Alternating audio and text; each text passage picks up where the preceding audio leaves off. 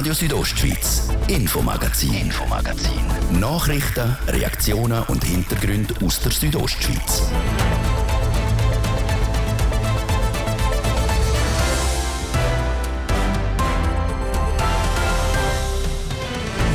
In den letzten Wochen hat sich die Lage auf einer Klosterser Alp wegen der Wolfspräsenz zugespitzt. Es ist natürlich unheimlich schwierig, wenn es über Tage und Wochen einfach nur Riss gibt und Riss gibt. Darum ist die Alp vorzeitig entladen worden. Uns hat man erzählt, wie die Stimmung war. Die Reaktion vom Kanton die ist darauf erfolgt. Heute Morgen hat er eine Abschussbewilligung erteilt. Der Bauernverband aber kritisiert den Zeitpunkt von dem Entscheid. Man hätte früher eingreifen müssen, so hätte man auch Haufen Schadenfall verhindern. Und was auch man verhindern hätte können, die vorzeitige Alpentladung. Das ist der Schwerpunkt im ersten Teil vom Infomagazin. Weiter geht es bei uns um Finanzen, die Finanzen vom Bündner Energieunternehmer Repower. Das hat heute nämlich seine Halbjahresbilanz vorgestellt. Aber viel mehr als die Zahlen vom letzten Jahr dürfte der Ausblick auf den Winter interessieren. Die Lage ist unglaublich angespannt und das Eis ist dünn sagt der CEO von der Repower. Mehr zu seinen Annahmen für den Winter hören wir hier im Infomagazin bei Radio Südostschweiz. Im Studio ist Seraina Zinsli. Einen guten Abend. Oberhalb von Klosters im Alpgebiet von Schlapin hat diese Woche eine Alp notfallmäßig entladen werden. Etwa 1300 Schafe sind vorzeitig ins Tal getrieben worden. Grund dafür sind mehrfache Risse durch den Wolf. Die Stimmung sei getrübt wie der Gemeindevorstand von Klosters, der Andres Rusch, im Gespräch mit Martin De Platzes sagt. Die Stimmung ist sehr angespannt. Es ist zum Teil auch schon zu bösen Worten gekommen. Wir haben das können ein bisschen auch beschwichtigen. Wir reden schon seit Wochen von dem ganzen Problem und jetzt heute habe ich schon auch merken müssen, dass es einem richtig beschäftigt. Ja. Es ist jetzt da die Familie Schmiediger, also die sind wirklich, wirklich sehr, sehr am Anschlag, wenn man so sagen darf. Ja. Das heißt, die Hirten, die sind nicht nur körperlich, sondern auch psychisch ziemlich am Boden. Die zwei Hirten, die habe ich jetzt da heute kennenlernen dürfen, die sind natürlich psychisch und physisch, also wirklich ganz, ganz äh, schlecht weg. In letzter Zeit haben die auch nicht mehr können eingesetzt werden, die haben heim müssen. Aber ja, das ist äh, ein Leitbild, wenn man, wenn man Leute so sieht, die sich da so ja, in diese Situation kommen. Ja. Wie viele tote Schöfe, die von der Wölfe gerissen worden sind, haben denn die Hirt müssen beklagen? Über die gesamte die Alpen sind jetzt Minimum sechs Christen sind jetzt bestätigt. Ich meine, wir verstehen auch die gesetzlichen Bedingungen, aber es ist natürlich unheimlich schwierig, wenn es über Tage und Wochen einfach nur Riss gibt und Riss gibt und man bekommt immer die gleiche Antwort. Ja, es ist möglich, dass das Rudel ist und äh, wir dürfen nicht und wir können nicht. Das ist, wir haben massivsten Druck auch von der Kerngruppe Wolf und von der Gemeinde massiven Druck ausgeübt auf den Kanton. Ja, man kann dann, mit der Zeit weiß man dann auch nicht mehr, was diesen Leute sagen. Meine, ich, ich verstehe jeden Tierhalter, bin selber Tierhalter, wo, wo halt jetzt langsam die Nerven verliert. Meine, es ist, ja, so geht es einfach nicht mehr. Und die Alpverantwortlichen, die haben ja die Schutzmaßnahmen auf dieser Alp voll komplett eingehalten, also auch mit Herdenschutzhunden und Einzäunungen. Die haben sogar von allen Seiten Lob bekommen. Den vier Herdenschutzhunden, die haben massiv gezäunt, die Hirten haben abwechslungsweise Nacht draussen bei den Schafen verbrungen. Also vorbildlich und trotzdem immer der ist, das ist natürlich schwer zermürbend, ja. Sagt Andres Rusch vom Gemeinsvorstand von Klosters zur notfallmäßigen Alpentladung. Mittlerweile hat der Kanton reagiert und hat heute Morgen die Abschussbewilligung für ein Wolf in dem Gebiet erteilt. Auch wenn die Schöfe nicht mehr oben sind, will man auch auf den umliegenden Alpen Schäden verhindern, heisst es beim Kanton. Wir haben über die ganze Thematik auch mit dem Thomas Roffler, dem Präsident vom Bündner Bauernverband, geredet. Für ihn sind die Vorfälle und das zögerliche Reagieren vom Kanton unbefriedigend. Ja, ich bin natürlich auch ein Bauer, der in Prattigau tätig ist. Ich habe meinen Hof hier in dem Tal. Ich habe natürlich mit großer Bestürzung und auch mit einer gewissen Resignation auf diese Situation reagiert. Ich bin auch enttäuscht von der Regierung vom Kanton Graubünden, vor allem vom Departement vom Regierungsrat Cavicelli, wo uns immer versprochen hat, in solchen Situationen schnell und unbürokratisch handeln. Und das ist meinem Erachtens da nicht passiert. Eben, es hat einen Haufen Riss gegeben, bis schlussendlich äh, so wie war, dass die Hirten gesagt haben, wir gehen nicht mehr, wir wollen nicht mehr dort raufgehen. Es hat eine notfallmäßige Entladung gegeben, um die 1000 Schäfe, die oben abgeholt worden sind. Früher als gedacht. Vielleicht wissen Sie wie lange wären die eigentlich nicht oben geblieben? Also ich rechne, dass die bis Mitte September oder um den herum oben geblieben wären. Wir sind zwar, haben sehr frühe Alpauffahrten gehabt, demzufolge kommen wir das Jahr auch ein bisschen früher runter, aber das ist sicher viel zu früh, wo die Schafe entladen worden sind. Was bedeutet das jetzt für die Schafbauern, wenn man die Schafe so früh abholt? Es ist natürlich eine ganz äh, schlechte Situation. Wir haben ja auch die große Trockenheit im Tal. Durch die große Trockenheit haben wir natürlich auch weniger Futterwuchs gehabt. Und jetzt fehlt natürlich auch Weidefutter für die Tiere. Also alles in allem ist eine sehr unglückliche Verkettung von diesen Zuständen, die jetzt da eingetroffen sind.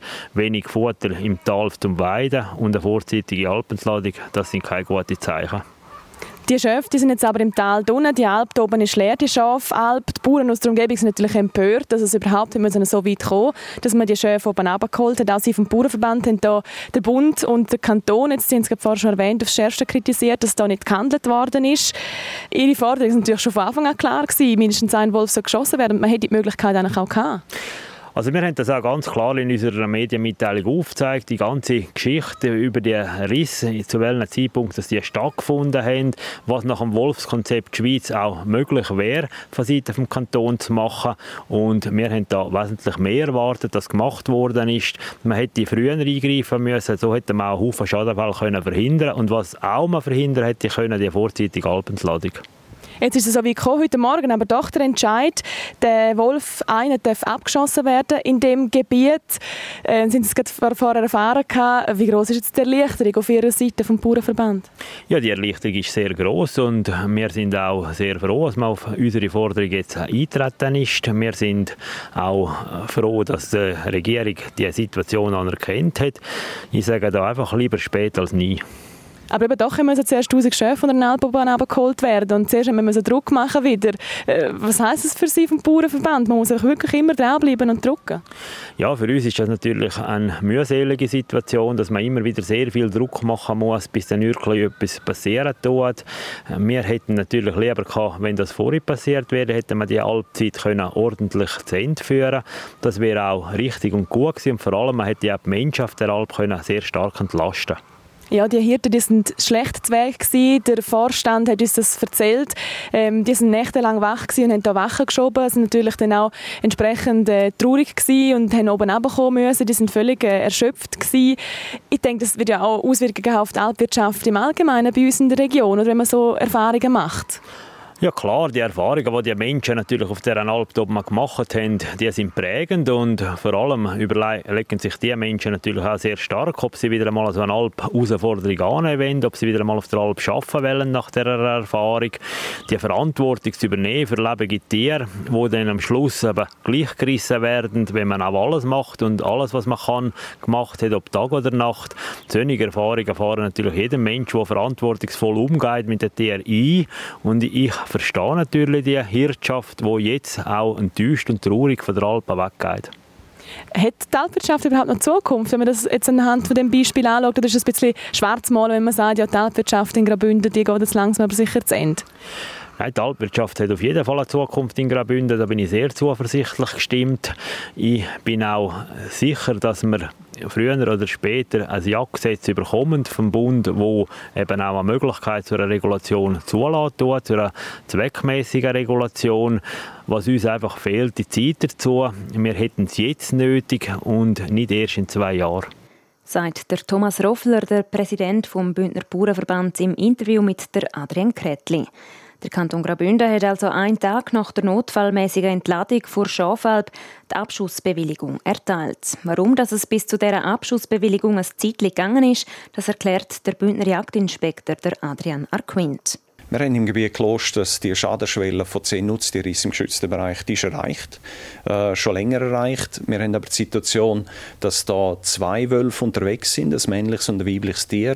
Und äh, wir müssen immer unterscheiden können, haben wir eine Rudelsituation für eine Regulation oder haben wir ein Einzeltier, wo es um einen Einzeltierabschuss geht.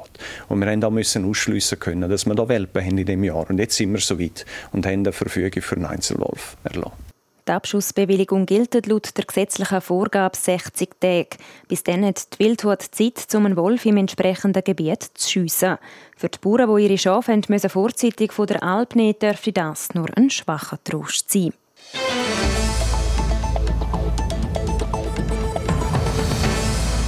Der Bündner Energiekonzern Repower hat heute die Bilanz vom ersten Halbjahr 2022 präsentiert. Der CEO, der Roland Leuenberger, redet von einem soliden Ergebnis in einem schwierigen Marktumfeld. Der Markus Seifert berichtet. Der Repower-Chef Roland Leuenberger hat es gerade am Anfang klar gemacht. Viel mehr als Zahlen aus dem ersten Halbjahr dürfte die meisten den Ausblick auf das Winterhalbjahr interessieren. Hat es genug Strom oder gibt es ein zwangsverordnetes Lichterlöschen? Der Vollständigkeit halber aber doch ein paar Zahlen.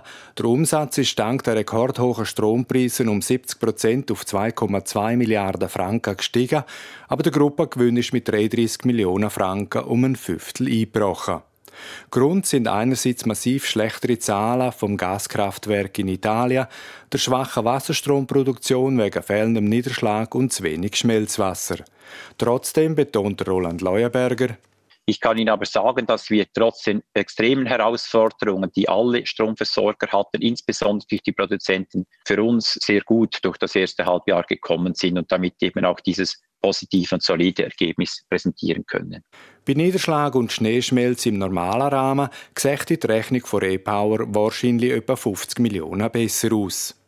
Und jetzt zum Ausblick. Der ist nämlich alles andere als rosig. Nochmal der Roland Leuenberger. Die Energiepreise, davon gehen wir aus, ähm, die werden hoch bleiben, die Volatilitäten werden hoch bleiben und im Moment gibt es am Markt praktisch keine Liquidität mehr, so dass man davon ausgehen äh, muss, dass die Preise noch, sich nochmals exorbitant verändern könnten. Dann kann man den Strom zwar teurer verkaufen, aber weil Repower viel Geld mit dem Stromhandel verdient, steigen auch die Risiken von Fehlkalkulationen. Darum ein eher ungewohnter Aufruf von einem Vertreter aus der Strombranche. Die Lage ist unglaublich angespannt und das Eis ist dünn. Und ich glaube, es wird kein Weg darum herumführen, dass wir sparen. Und wir alle, davon bin ich überzeugt, und wir machen auch bei Repower diese entsprechenden Maßnahmen intern. Ich bin überzeugt, dass wir mit allen Bestrebungen 10 bis 15 Prozent einsparen können, ohne dass es zu wesentlichen Abstrichen am Wohlstand oder Härtefälle führt. Allein mit Sparen wird es diesen Winter aber eventuell nicht lange. Der E-Power-Chef lobt darum auch die jüngsten Bemühungen vom Bundesrat. Der Bundesrat hat frühzeitig reagiert, er hat frühzeitig Maßnahmen für diesen Winter in die Wege geleitet. Einerseits mit dem Schutzschirm, andererseits aber auch mit der Wasserkraftreserve oder mit den Gasreserven mittelfristig oder auch das, was er jetzt kurzfristig für diesen Winter noch mit ähm, Öl- oder Gasbetrieben Kraftwerken in die Wege geleitet hat.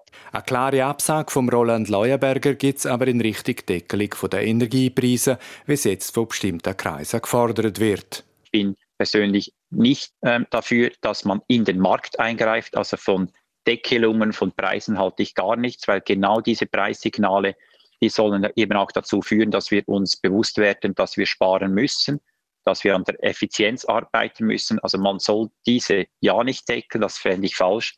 Anstatt Preisobergrenzen soll Politik bei Härtefällen, ähnlich wie während der Corona-Pandemie, mit rückzahlbaren Darlehen überbrücken, bei Unternehmen und bei Privaten.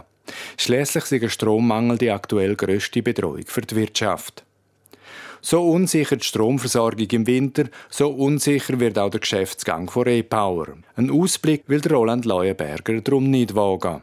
Diese enormen Preisschwankungen und äh, diese Entwicklungen können einfach das Finanzergebnis auch auf beide Seiten massiv beeinflussen, weshalb wir auch bewusst auf eine entsprechende ähm, finanzielle Aussage verzichtet haben.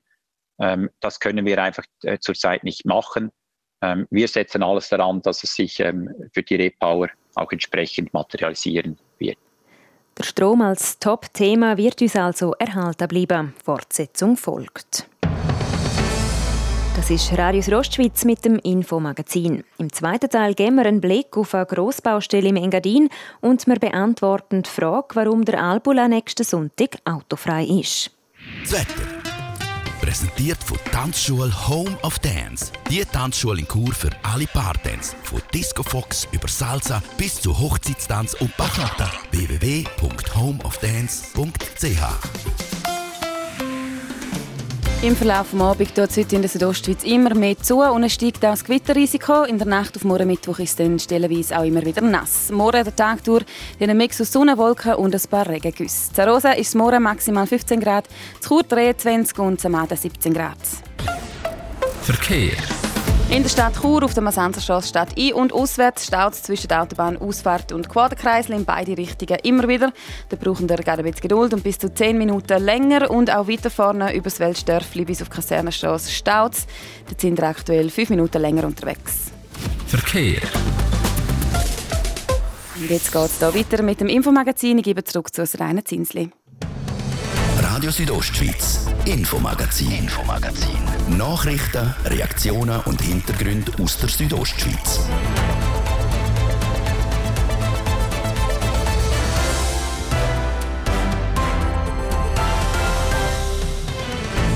Problem beim Baugrund haben das Grossprojekt vom Alterszentrum Dülac in St. Moritz letztes Jahr ins Stocken gebracht. Das hat auch Mehrkosten verursacht.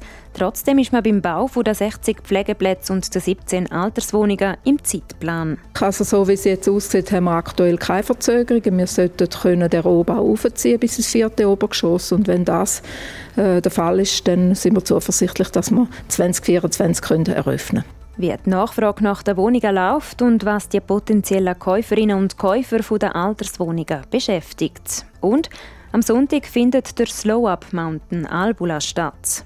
Slow Up bedeutet über einen Tag einen autofreien Parkour, respektive für uns einen autofreien Albula-Pass zwischen Frisur und Lapont heisst es bei den Organisatoren.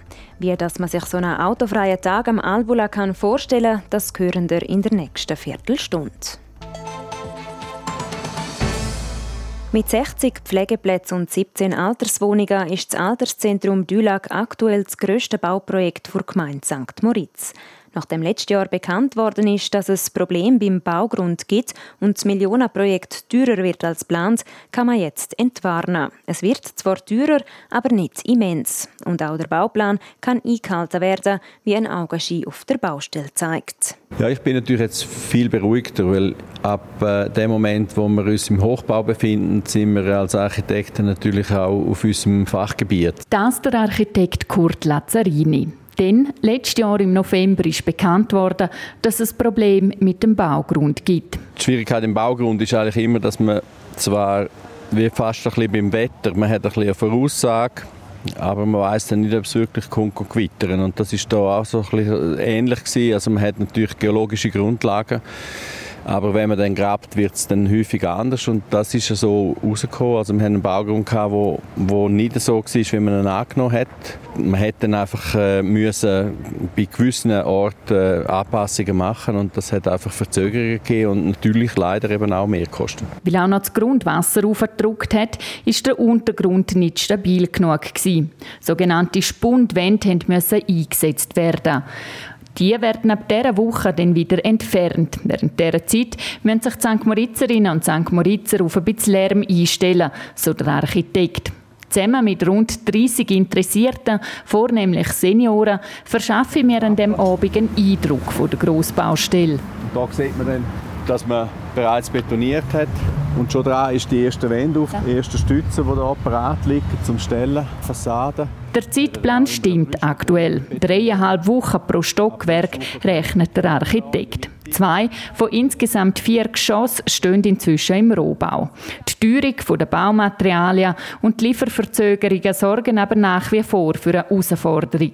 Nochmal der Kurt Lazzarini. Wir haben auf einmal Lieferfristen von, von einem Isolationsmaterial von einem halben Jahr, wo wir sagen wenn wir es wissen, können wir es ja einigermaßen vorausbestellen und schauen, dass wir bereit sind. Und das macht man natürlich jetzt. Also wir haben Isolationsmaterial da gehabt, letzten Herbst. Äh, am Schluss ist es dann doch gekommen und es ist jetzt einfach vier Monate früher da gewesen. Das Gleiche gilt auch für andere Materialien, wie zum Beispiel Stahl. Die werden die so früh bestellt, dass es nicht zu Verzögerungen beim Bauablauf kommt. So sind auch die 88 Nasszellen, die fixfertig vorproduziert werden, in Produktion und werden im März geliefert. Ganz am Schluss nehmen wir noch die Deckenschale zu. Und dann wird eigentlich sofort... Hier im ersten Obergeschoss, wo in Zukunft die Demenzabteilung und verschiedene öffentliche Räume entstehen, beschäftigen die Interessierten andere Fragen. Können Sie sich schon ein bisschen vorstellen, wie das da mal aussehen soll? Ah, also einmal groß ist es.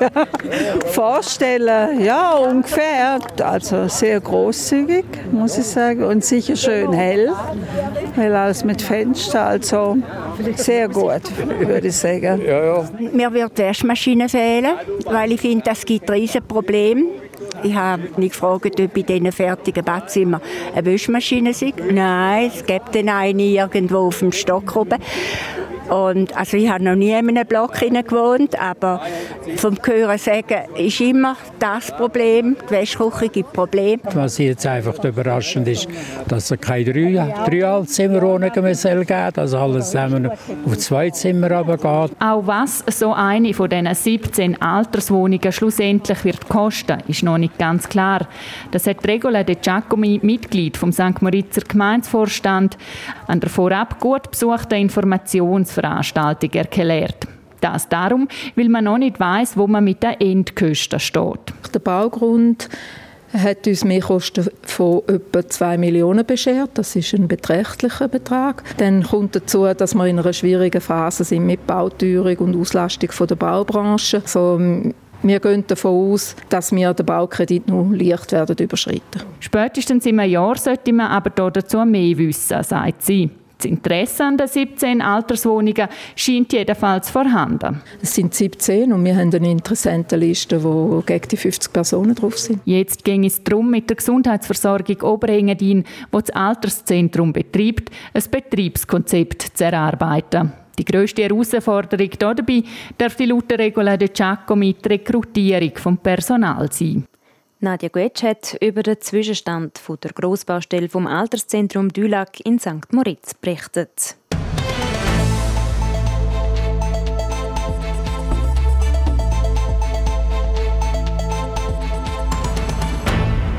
Obwohl die Einführung von autofreien Sündig auf eidgenössischer Ebene abgelehnt worden ist, ist die Idee von autofreien Tagen seit ein paar Jahren wieder im Aufwind. Vor allem auf regionaler Ebene kommen autofreie Anlässe immer besser bei den Leuten an. Und einer von diesen regionalen autofreien Tagen wird es schon bald in Graubünden geben, am Sonntag am Albula. Das im Rahmen vom Slow Up Mountain Albula. Die Strecke von Filisur über den Albula Pass bis nach La Punt, die ist an dem Tag für den motorisierten Verkehr gesperrt. Es berichtet der Martin De Platzes. Ich kann mich noch gut daran erinnern, es sind fast 50 Jahre her, wo der Bundesrat 1973 wegen der Ölkrise drei autofreie Sündig verordnet hat. Wir sind damals mit Kollegen auf der Autobahn mit den Velos und wir sind nicht die Einzigen gewesen. Auf den Autobahnen und auch den anderen Straßen hat die Bevölkerung aus diesen autofreien Sündig ein Volksfest gemacht. Das ist es dann aber auch mit der autofreien Sündig. Im Mai 1978 hat das Stimmvolk eine eidgenössische Abstimmung, wo zwölf autofreie Sündig pro Jahr gefordert hat, klar abgelehnt. Jetzt zurück in die Gegenwart. Ziel vom Verein Slow Up ist, die eigene Region zu entdecken, ohne die lästigen Begleiterscheinungen vom motorisierten Verkehr, so der Christian Barandun. Er ist der Präsident vom Verein Slow Up Mountain Albula. Slow Up bedeutet über einen Tag einen autofreien Parkour, respektive für uns einen autofreien Albola-Pass zwischen Filisur und La Punt, wo dann vom 10 bis 4 reserviert ist, quasi für den Langsamverkehr in jeglicher Form. Das geht von der Velofahrer, Biker, Inliner, Rollskiläufer, Wanderer und und und. Alle Generationen. Das geht überall die durch. Derartig Anlässe wie am Albola, den am 4.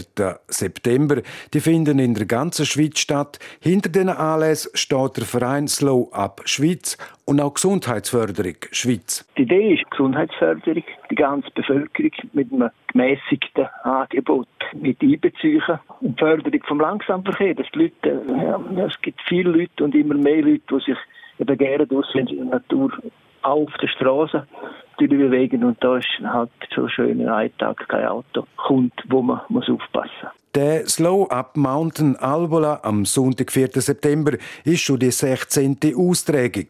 In den Anfängen sei es aber nicht einfach gewesen, die Strecke von Filisur Albola Pass bis auf La Punt für den motorisierten Verkehr können zu sperren. Wenn ich zurückdenke an den Anfang, hat es einmal zuerst eine riesige Überzeugung vor Ort gebraucht. Also die Restaurantbesitzer, Hotelbesitzer, die Ladenbesitzer haben opponiert. Der Tag kein Durchgangsverkehr, der bei uns im Gartenrestaurant einkehrt.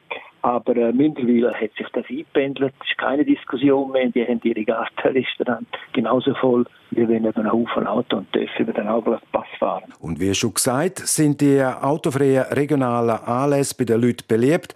Auch der autofreie Erlebnistag am Albula. Ja, das ist bei schönem Wetter, muss ich so sagen, zwischen 3 und 5000. Also wenn es mal ganz, ganz gut kommt, wenn noch nicht ganz also herbstliche Temperaturen sind, dann landen wir gut über 4000. Oder? Wenn es aber wüst ist und wir führen Biederbeitritt durch, dann landen wir irgendwie so bei 1000 oder vielleicht 1500 oder noch weniger. Wir haben auch schon geflogen vom Alberhospiz, dass dort mit der Velo können, ja, quasi ankommen und überqueren. Aber wir führen durch, das ist klar. So der Präsident vom Verein Slow Up Mountain Albola, der Christian Barendun, zu den 30 Kilometern von Filisur über den Albola nach La Punt. Und das alles autofrei, ohne motorisierten Verkehr, wo einem überholt oder entgegenkommt. Wo jemand starten will, ist egal, man kann im Albola starten oder im Engadin. Die Strecke ist in beiden Richtungen befahrbar, darum Achtung, es hat Gegenverkehr.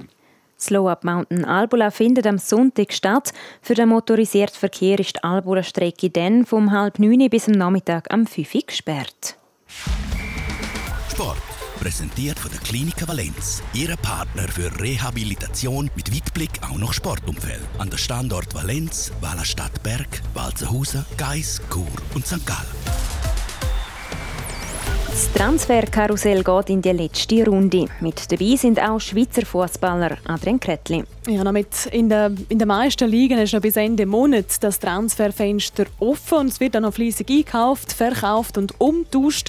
Laut dem Magazin The Athletics wird auch der Schweizer Nazispieler Manuel Akanji weitergereicht. Er soll vom deutschen Club Dortmund für umgerechnet 17,5 Millionen Franken zum englischen Meister Manchester City gehen.